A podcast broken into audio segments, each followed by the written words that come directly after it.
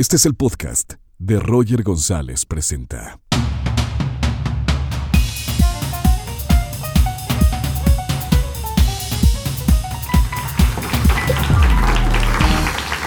Buenas noches, o buenos días, o buenas tardes, depende a qué hora están escuchando el podcast, porque esto también se transmite en podcast los lunes.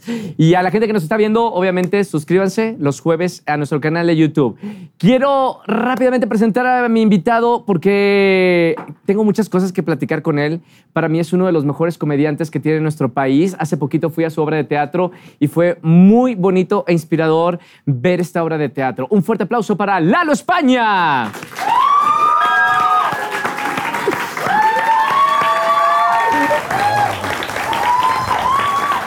Querido Lalo. Gracias, mi querido Roger. Gracias. Adelante. Hola, hola. ¿Qué tal?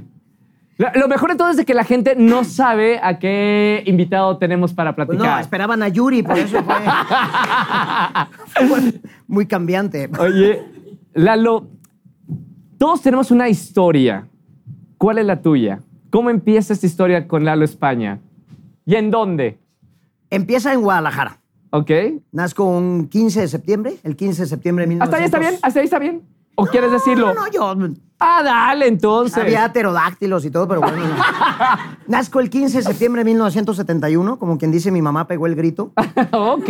Y sí vine con mi torta bajo el brazo, como dicen cuando naces con cierta fortuna, porque mi papá se ganó un carro, un automóvil compacto, Sí. que bueno, ya ni los millennials, ni los zetas, ni los alfas van a saber de lo que hablo, pero era un bochito, se gana con los números de la lotería. Sí. Con los- en el periódico, ese día, el día que nazco, No. te juro. Entonces no sabía si recoger primero el carro, primero el niño. se fue por el carro y ya luego fue por mí. Fui un niño muy inquieto, muy divertido, juguetón, crecí en una familia sumamente feliz, eh, muy torpe para los deportes, muy, muy torpe para los deportes. Eh, yo le pedía a Dios que no me cayera el balón en el recreo, para, saltaba como chapulín, decía, no, que no vayan a... En aquel entonces lo que ahora llamamos bullying, pero yo tenía pavor de ¿Cómo que se los- llamaba antes el bullying? Porque mucha, mu- mucha gente, eh, digo, que creció antes, no conocía el término bullying. ¿Cómo se conocía? Carrilla o. Ah, la carrilla. Frieguen a Lalo. o- todos contra Todos él. contra Lalo. No, todos contra Lalo. Y era re malo, re malo, Roger. O sea, yo decía que no me caiga el balón porque se van a dar cuenta. Y yo, pásala, pásala. Y rogaba que no me, que, que no me cayera ningún balón. Era sumamente torpe. Un día metí un gol sin querer, me cayó aquí en. El- el me cayó aquí de rebote. Ajá. Y bueno, Ah. yo, yo me sentí pavo real.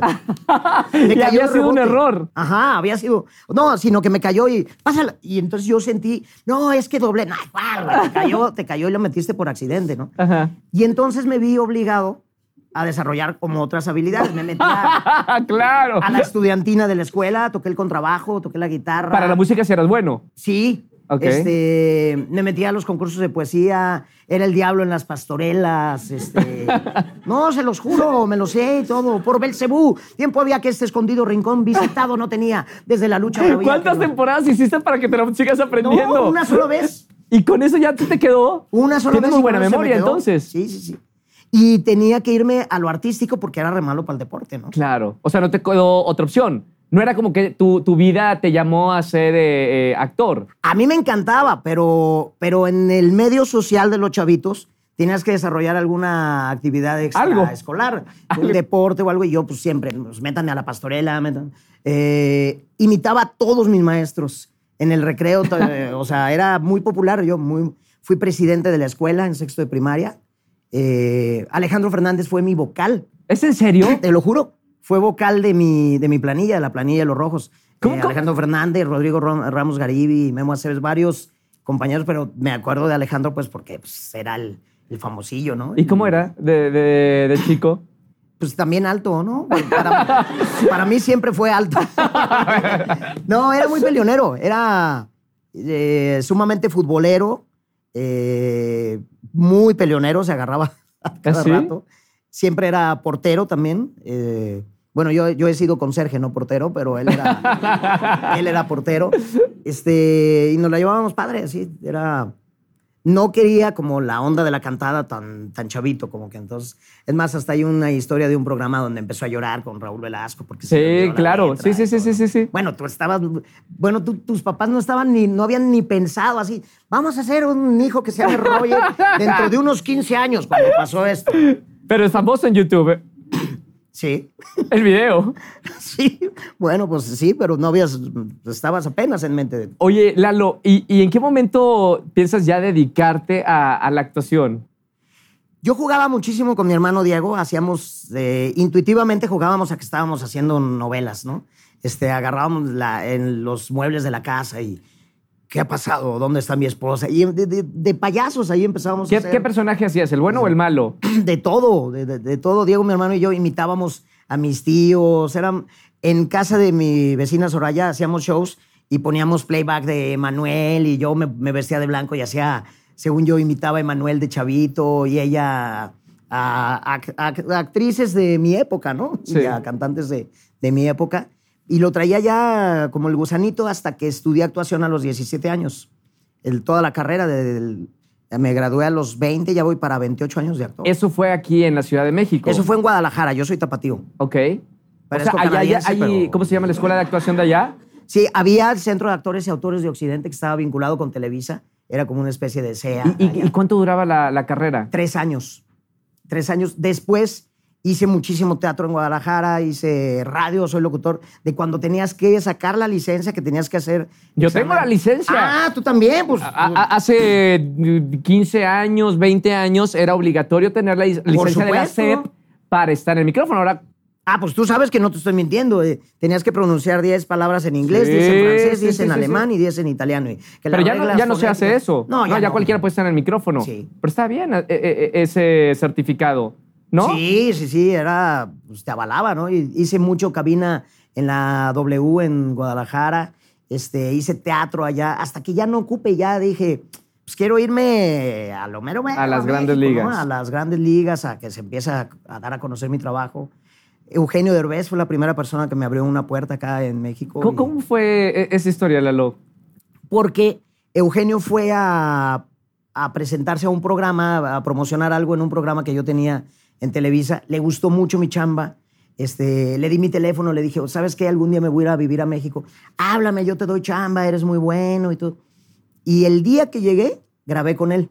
Sí. Ya tenía llamado, mi madre en paz descanse me dijo, oye, te hablaron de la producción de Eugenio Derbez, de la señora Mapat, que tienes llamado. Y, ¿Qué es eso de llamado? Y yo, mamá, pues voy a grabar. Y, bueno, ya iba como pavo real. Mi hermano me llevó al aeropuerto para irme a vivir con, pues, con dos pesos a la Ciudad de México, ¿no? Con, ahí con todas las ilusiones del mundo y pues iba queriéndome comer el mundo. Padrísimo. Y llegaste aquí a la, a la Ciudad de México con, con- con esta oportunidad. ¿Te acuerdas qué- de qué se trató esa primera grabación? Sí, era al derecho y al derbez. Eh, hice varios sketches. Uno hice a Napoleón porque dicen que me parezco. Este, ¿qué pasó? ¿Qué pasó? Ya hablamos del ¿Cuál- bullying, cuál ¿no? era la mano? No, no, no, no. Este, hice a Napoleón en un sketch, hice otros sketches también. Eh, pero no todo fue miel sobre hojuelas. ¿Por qué? No.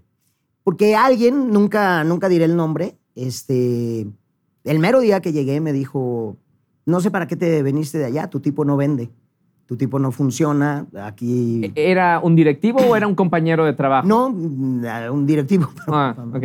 Este, y entonces me dijo, tu tipo no funciona, si allá tenías chamba en la televisora y todo, pues ¿para qué te venías para acá, no? ¿Y, entonces y cómo llegué- tomas eso?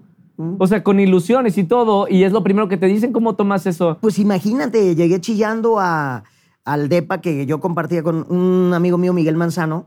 Me dijo, pues yo, yo vivo en un DEPA, hay un cuarto con dos camas, pago mil pesos, si quieres tú paga 500, yo 500, y pues órale, de ahí te vas acomodando y vas viendo qué onda con la carrera. Y llego así, me dice, ¿qué te pasa? güey?"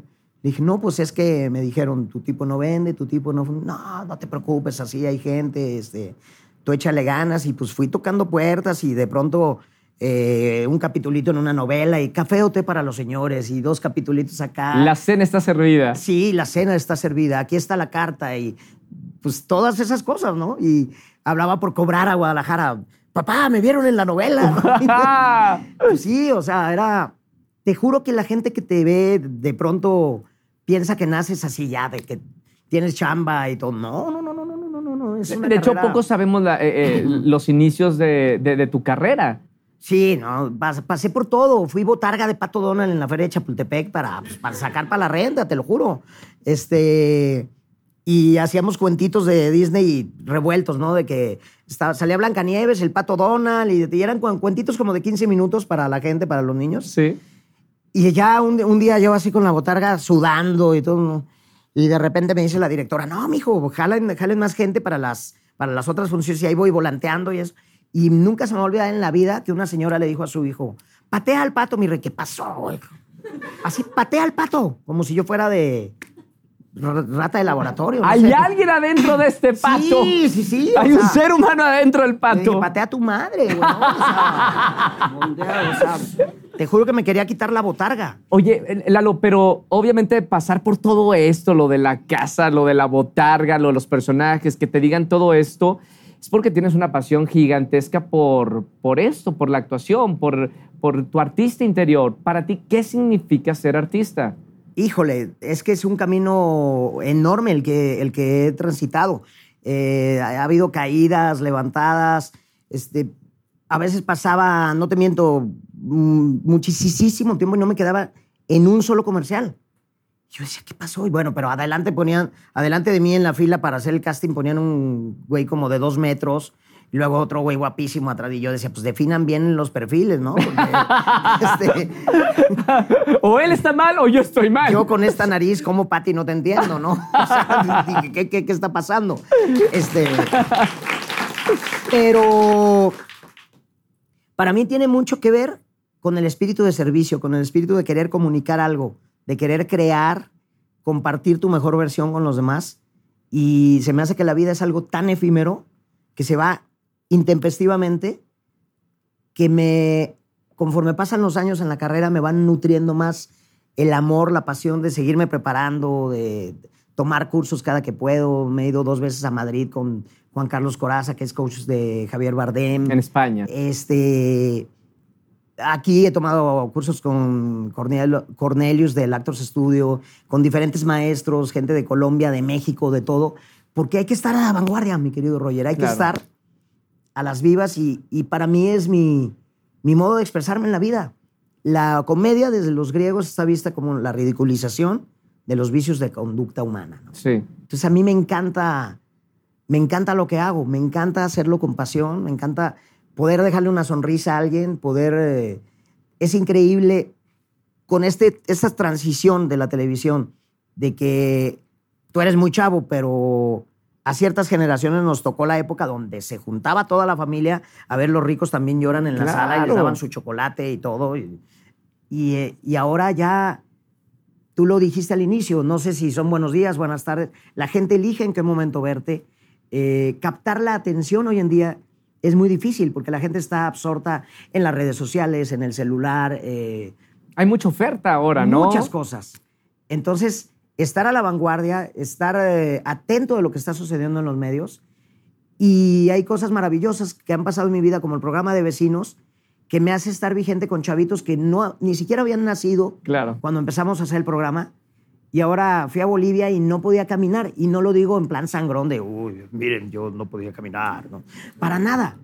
Pero es un fenómeno. Es, es un proyecto familiar que llega en muchísimos lugares de Latinoamérica. Yo te vi en Los Ángeles. Una vez estaba comiendo en un, eh, cenando en un restaurante, no está por aquí en Ishuma, eh, y te vi en la televisión.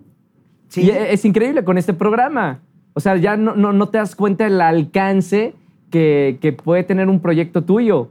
Así es, y seguir a través de las plataformas, a través de, mi canal de YouTube, llegándole a nuevas generaciones y estando bien atentos, porque si te duermes en tus laureles, pues no, en ningún oficio. Oye, Lalo, de todos los personajes que, que has hecho, ¿cuál es el que la gente más identifica y cuál es el que más te gusta? Mira, identifican muchísimo a Doña Márgara, porque... ¿Qué pasó? De su madre. Irrespetuosos. ¿Cómo, nace, No, el me per- sale de- ¿Cómo nace el personaje? O sea, eh, Doña Márgara, de, eh, ¿cómo, cómo lo construiste? Mira, por otro rollo con Adal Ramones, que teníamos eh, muchas dinámicas en el programa, hacíamos una parodia del reality show de Big Brother y de pronto fue un fregadazo la parodia. Hicimos segunda parte Y ahí cada quien tenía que proponer su personaje, porque en la primera eran como estereotipos. Tú vas a ser el fresa, tú la persinada, tú el no sé qué. Y en la segunda dijimos, pues cada quien va a proponer su personaje. Y yo, pues una señora, le creé su historia, la fundamenté muchísimo, porque para mí un personaje, mientras más sustentado esté, más, no es nomás ponerte la peluquita y... Y hablar de cierta forma. Ah, no, no, no, sino que sustentarlo. Es la construcción del personaje. sí, para que puedas improvisar y que le digan, oiga, señores, ay, es que mis hijos, Irving Trinidad, Jocelyn Guadalupe, Laura Nancy, Antoine Aurelia, y cada uno tiene su problemática. y mm, Yo agradezco enormemente mi formación actoral. Es, el teatro para mí es la base de todo. El, el que le entra al teatro con carácter y con decisión, domina todo lo que le pongan. De verdad, el teatro es la prueba de fuego del actor. ¿Qué, obra de teatro te ha marcado por esta disciplina? Yo estoy también de acuerdo que, que el teatro forja y forma a los actores. La disciplina que tiene el teatro, que la gente no lo ve, es como militar casi para un actor. ¿Qué obra te ha marcado para ti estas enseñanzas como actor? Pues Novecento para mí fue un monólogo que hice varios años aquí, que dirigió Marco Vieira, que le presentamos a Alessandro Barico, al, autor. Este, le conmovió mucho nuestra puesta en escena. Eh, fuimos invitados representando a México en Uruguay, en Argentina, en un festival de teatro. Eh, para mí Novecento fue algo muy, muy lindo, muy, muy lindo. Cuando me tocó hacerlo, lo, lo, lo disfruté enormemente. Hacía más de 20 personajes y muy, muy lindo. Lalo, y hablando de, teatro, eh, nos vimos la semana pasada con esta obra que tienes Felicidad. ¿Felicidad? Felices. Felices, perdón. Eh, muy bonito porque es un proyecto tuyo. Tú quisiste escribir y dejar un mensaje. Quiero que me hables de, de este mensaje que tiene esta obra. Precisamente Felices nace de una necesidad de darnos cuenta, de contagiar a la gente, de que nos demos cuenta lo intempestiva que es la vida. Que se te puede ir a los 28, se te puede ir a los 5, se te puede ir a los 7, como a mi hermanita en un accidente cuando yo tenía casi 8. Y para mí fue así, ¿no? Eh, la pérdida de mi madre, la pérdida de mi padre, la pérdida de mi pareja, que, que fueron acentos en mi vida que, que me hicieron escribir sobre eso.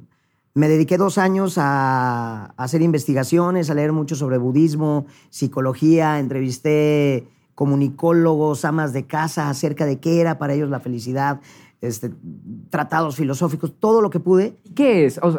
ya, que investigaste... Bueno, para cada quien es distinto, ¿no? Para un economista como Eduardo Punset puede decir, este, la felicidad no es el que, por ejemplo, el que te ganes la lotería, sino la creatividad con la que vas a emplear ese dinero, ¿no? Para otros son las experiencias, para otros son las relaciones humanas. Cada quien encuentra. Para mí tiene mucho que ver con disfrutar el momento presente, con sentir a mi niño interior cada que pueda y tener siempre despierta la capacidad de asombro. ¿Cómo es tu niño interior, Lalo? Porque yo a la hora de te conozco y, y lo bonito de hablar contigo es que eres como un niño y me encanta. Eh, ¿Cómo es ese niño interior que tienes tú? Es juguetón, le digo pequeño lagartijo. este, ok. Y me divierte mucho porque te juro que, y, les invito a que hagan este tipo de cosas. Mi niño interior me regala cosas. Va a una librería, o sea, voy a una librería y digo, se lo voy a regalar esto a mi niño interior. Y lo envuelvo el libro y le, y le pongo de Eduardo España para su niño interior. O de pronto soy fan del vino tinto y voy y compro un vino, salud, no me lo vas a cobrar, ¿va? No, no, no, no. Ya lo pagó tu, los ojos, ¿eh? tu, representante. Y con el, Ahí está. Muy bien. mucha gente dice que con el, brazo izquierdo, ¿no? Por el, brazo izquierdo con el lado... Sí, sí, es del lado del corazón. Siete años, porque si no son siete años de mala cama y... ¿Para qué quieren? Luego le van a echar la culpa al vino. Entonces te juro que me regalo un vino y digo, ay, ese es... Eh, me lo da mi niño interior y digo, bueno, yo también le voy a regalar otro a mi niño interior, pero como mi niño interior no toma, me, lo, tomo los dos. Este, no, pero estoy mucho en contacto con él y creo que es algo que deberíamos hacer más. Felices lo que plantea es que abraces más, que aprendamos a tener la humildad de ofrecer disculpas, a decir te quiero en su momento, que no esperemos los ataúdes para decir híjole, ¿por qué no te dije más cosas? Porque, ¿no? Te, te ha marcado muchísimo la, muerte, la pérdida. Eh, digo, porque lo, estoy escuchando de tu madre, de, tu hermana, de tu pareja. Y evidentemente esto te deja aprendizaje. A nosotros que, que estamos aquí, ¿qué podemos aprender de, de eso de las pérdidas? ¿Te, te dolieron mucho? Muchísimo. ¿Lo superaste rápido o, o cómo ha sido? No, no, no, todo es un proceso. Dicen que el dolor no, no desaparece, se transforma. ¿no? Eh, son personas que marcan nuestra vida y que ahí están en algún momento. También hay que trabajar el desapego, por supuesto. Eh, trabajé mucho con cursos eh, que tienen que ver con la tana- tanatología, con soltar y dejar ir, eh, entender el que no debemos preguntarnos por qué a mí, más bien para qué a mí, qué lección está llegando a tu vida con, con los acontecimientos Justo fuertes, ¿no? acaba de decir en un capítulo pasado Jackie eh, Bracamontes que, que perdió a, a- a su bebé. Eso no es. Porque a mí, ¿para qué? ¿Qué, qué, qué te dejó? ¿Qué lección tienes que aprender y, y saber? Algo, un precepto que se me grabó también muchísimo en los cursos es, si lo entiendes, las cosas son como son. Si no lo entiendes, las cosas son como son. no hay de otra. De verdad, porque muchas veces también en la carrera conozco gente que vive traumada porque no le truena la palomita, porque ¿por qué se quedan siempre los mismos en los casos? Lo que es tuyo, nadie te lo va a quitar en esta vida. Y tu éxito no tiene absolutamente nada que ver con que se caiga el otro. Y desgraciadamente se lo aprendí a una gran actriz, Vanessa Bauche, que quiero muchísimo y siempre le doy crédito de la frase. Me dijo, Lalo, es que estamos rodeados de mucha gente que disfruta más el fracaso ajeno que el éxito propio. Entonces yo siempre digo, a quien tienes que, tu competencia eres tú mismo, a quien tienes que vencer todos los días es a Roger. A ver, y este programa, como que hoy sentí que me sentí aplatanado en el radio, no sé. Tienes que ver con esa objetividad y con ese amor tu, tu, y con esa pasión tu oficio. Pero no para nada, créanme, yo no creo en, ay, qué bueno, tuvimos más rating que este. O tuvimos. No, no, no, no, no, no, no, no. La vida es karmática y te lo juro, Roger, que lo que te toca te va a llegar, nos va a llegar a todos. Y la abundancia es así. Y el sol sale para todos. Y en, entre más entendemos eso, más nos llenamos de paz, más dices, o sea, mis amigos te juro que se sorprenden y me dicen, güey, ¿cómo le haces? O sea, tienes tres guiones de cine por leer, tienes tu canal de YouTube, eres estelar en dos programas en la barra de, comedia de Televisa con el primer crédito. No lo digo en plan sangrón, lo digo porque la vida te va dando. Y, y no tiene nada que ver con que, ay, yo quiero que me den el crédito. No, no, no, no, no. No eres el villano, no eres- Es tan bonito ser agradecido y desearle cosas maravillosas a los demás que Dios, la energía, lo que le quiera llamar cada quien, te regresa. Te regresa, es impresionante. Es depende de la sintonía que estás vibrando. Sí. Si tú vibras positivo, van a pasar cosas positivas. Por supuesto. Si vibras en negativo, va a pasar eso. Por supuesto, y hay mucha gente Es, márgara es que muy te- sencillo, ¿eh? Mucha gente márgara que te puede decir, ay, eso es del librito de... El secreto. de échale ganas. güey". No. Claro. no, no, no, no, no, de verdad. Tomé un curso de meditación con Joe Dispensa, que es alguien muy clavado en la meditación y en la física cuántica y demás. Y es resonar con altas frecuencias. No es ni de religiosidad ni de nada. Es que tú no puedes pedir amor desde el rechazo. Tú no puedes pedir abundancia desde la carencia. Si tú le dices al universo, ah, qué jodido estoy otra vez, no me quedé en el casting, siempre se quedan los mismos, concedido. claro. Conviértete en uno de los mismos.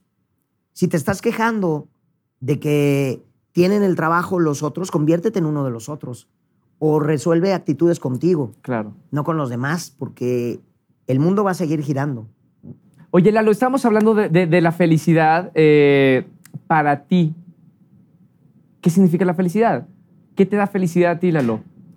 A mí me da felicidad, digo, cosas eh, muy sencillas como estar con mis seres queridos, abrazar a mis perros, estar en una hamaca, amo las hamacas, La vimos en la obra. amo claro. el mar. Mi sueño de vida es estar en determinadas etapas de mi vida en el mar, escribiendo, leyendo como loco. Los libros son mi pasión. Eh, irme a un café que amo en Coyoacán, chiquitito, a, a leer. Eh, hacer, tener una buena cena con vino tinto, con, con seres que, que quiero. Cocinar una paella me, me puede volver loco. Eh, Tomé clases de cocina nueve meses con mi amigo el chef Yogi, que le mando un abrazo. Órale. Y primero me enseñó cocina macrobiótica, ¿no? Y muy sano todo. Y, todo. y como en aquel entonces vivía en pareja, me decían, güey, todo me sabe a jengibre ya, que te enseñen a, que te enseñen a hacer Que es la base de... Sí, no, pues empecé a hacer sushi, pizza y todo porque invitábamos a un matrimonio vecino, ¿no? A César y a Karina. Entonces aprendí a hacer muchas cosas y me encanta eso, me encanta pasear a mis perros, eh, estar en mi casa, disfrutar mi espacio. Eh, leer, leer es algo, ver series, ver películas. Oye, Lalo, eh, hablando de lo, lo de la pérdida, sé que para ti fue muy importante la pérdida de tu pareja. Eh, ¿Cómo superas eso? Porque es diferente cuando pierdes un amigo, pero cuando pierdes a alguien con, el, con la persona con la que estuviste tanto tiempo, Es sumamente fuerte. y las primeras grabaciones, este, estaba en un camper, las primeras grabaciones, todo lo primero sin tu pareja es terrible. Las primeras veces que tenía que dar un show, terminaba llorando en el camerino yo solo como perro. y qué difícil tú ten- teniendo que dar comedia, ¿no? Teniendo que seguir, porque, porque también no soy de evadir, pero no soy de...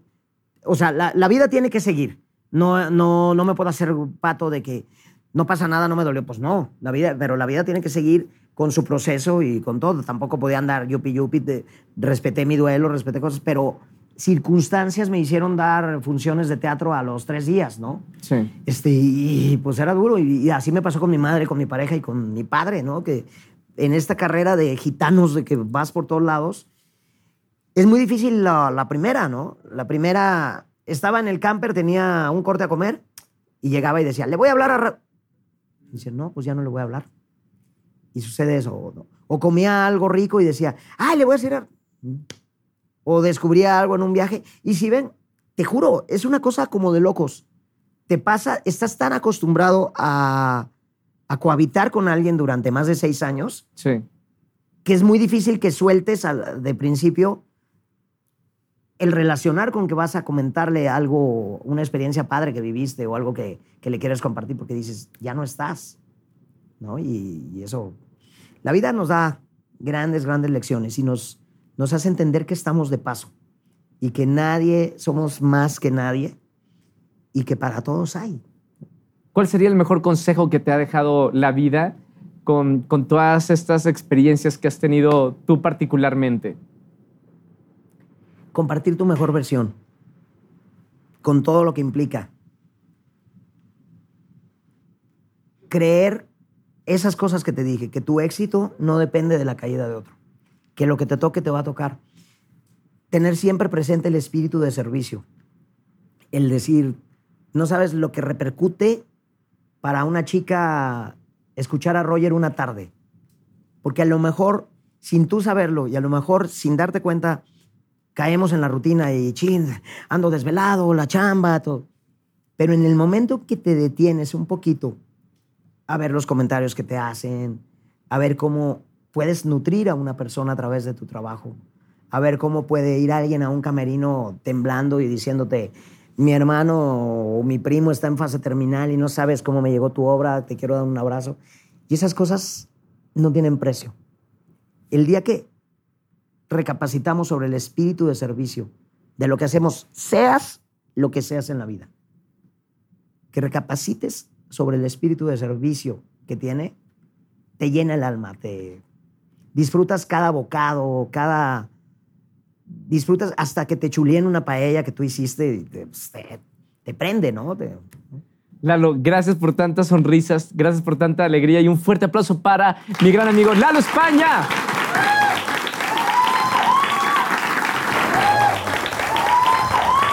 Gracias, Lalo. Fuerte aplauso, ¿eh?